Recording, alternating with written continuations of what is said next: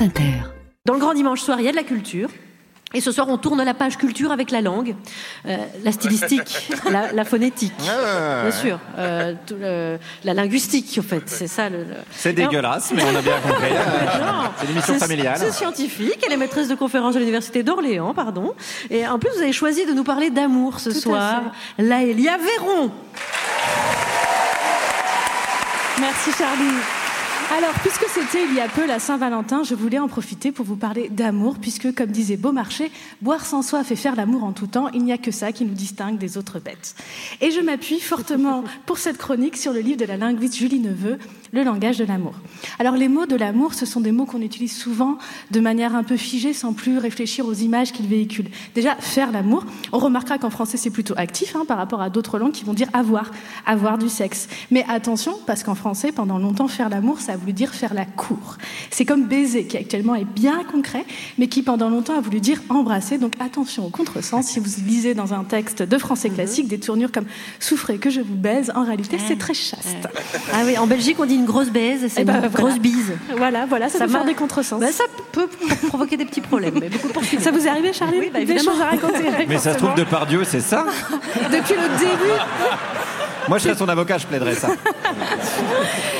Pour désigner l'amour, il y a des métaphores qui sont devenues banales en français, mais qui, pendant longtemps, ont été contestées. Par exemple, le coup de foot que Stendhal trouvait ridicule ou tomber amoureux. L'expression, elle est ancienne, mais au XVIIIe siècle, on l'a attribuée à Marivaux, spécialiste des déclarations d'amour complexes et raffinées, hein, ce qu'on appelle le marivaudage. Et beaucoup ont trouvé l'expression ridicule. L'Académie française a accusé Marivaux de décomposer la langue avec ce genre d'expression. Et pourtant, tomber amoureux, c'est banalisé en français. Et on a aussi, bien sûr, je t'aime. C'est une tournure figée. hein. On sait que la changer même un tout petit peu, par exemple, rajouter un intensif, je t'aime bien, je t'aime beaucoup, va paradoxalement réduire son intensité. Et puis, ce qui est intéressant, c'est le type de phrase mobilisée. Parce que je t'aime, c'est en apparence une phrase déclarative, mais en réalité, elle cache souvent une injonction. Dis-moi que tu m'aimes, toi aussi. Barthes disait à propos de je t'aime, je prononce pour que tu répondes et que tu profères à ton tour le je t'aime que je te tends. Ce que je veux éperdument, c'est obtenir le mot magique, mythique.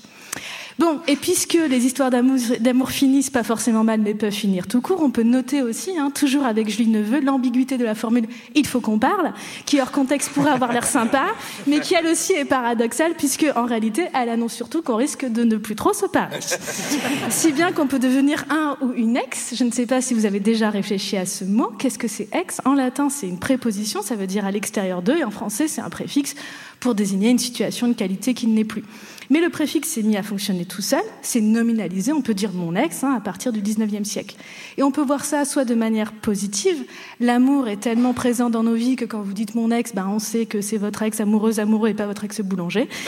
Ou on peut Des fois, voir les ça- deux, hein. Charline a beaucoup d'histoires à raconter ce soir. Ou on peut voir ça de manière un peu triste, hein, finalement, vous êtes réduit à deux lettres. Alors pour finir, j'ai cherché la citation la plus déprimante sur l'amour, il y en a plein, mais je vous propose celle du psychanalyste Jacques Lacan. L'amour, c'est donner ce qu'on n'a pas à quelqu'un qui n'en veut pas. Mais pour compenser les amis, je vais quand même vous dire que je vous aime et vous n'êtes même pas obligé de me répondre. Laëlia Véron. Et je remarque que les phrases de Lacan font beaucoup rire.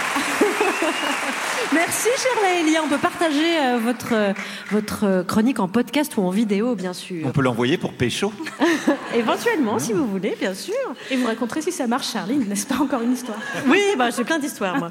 Alors, passons à autre chose plutôt. Euh, Non, non, non, non, non. non, c'est- c'est- On va prendre un petit quart d'heure, Charline, bah, si vous le voulez bien.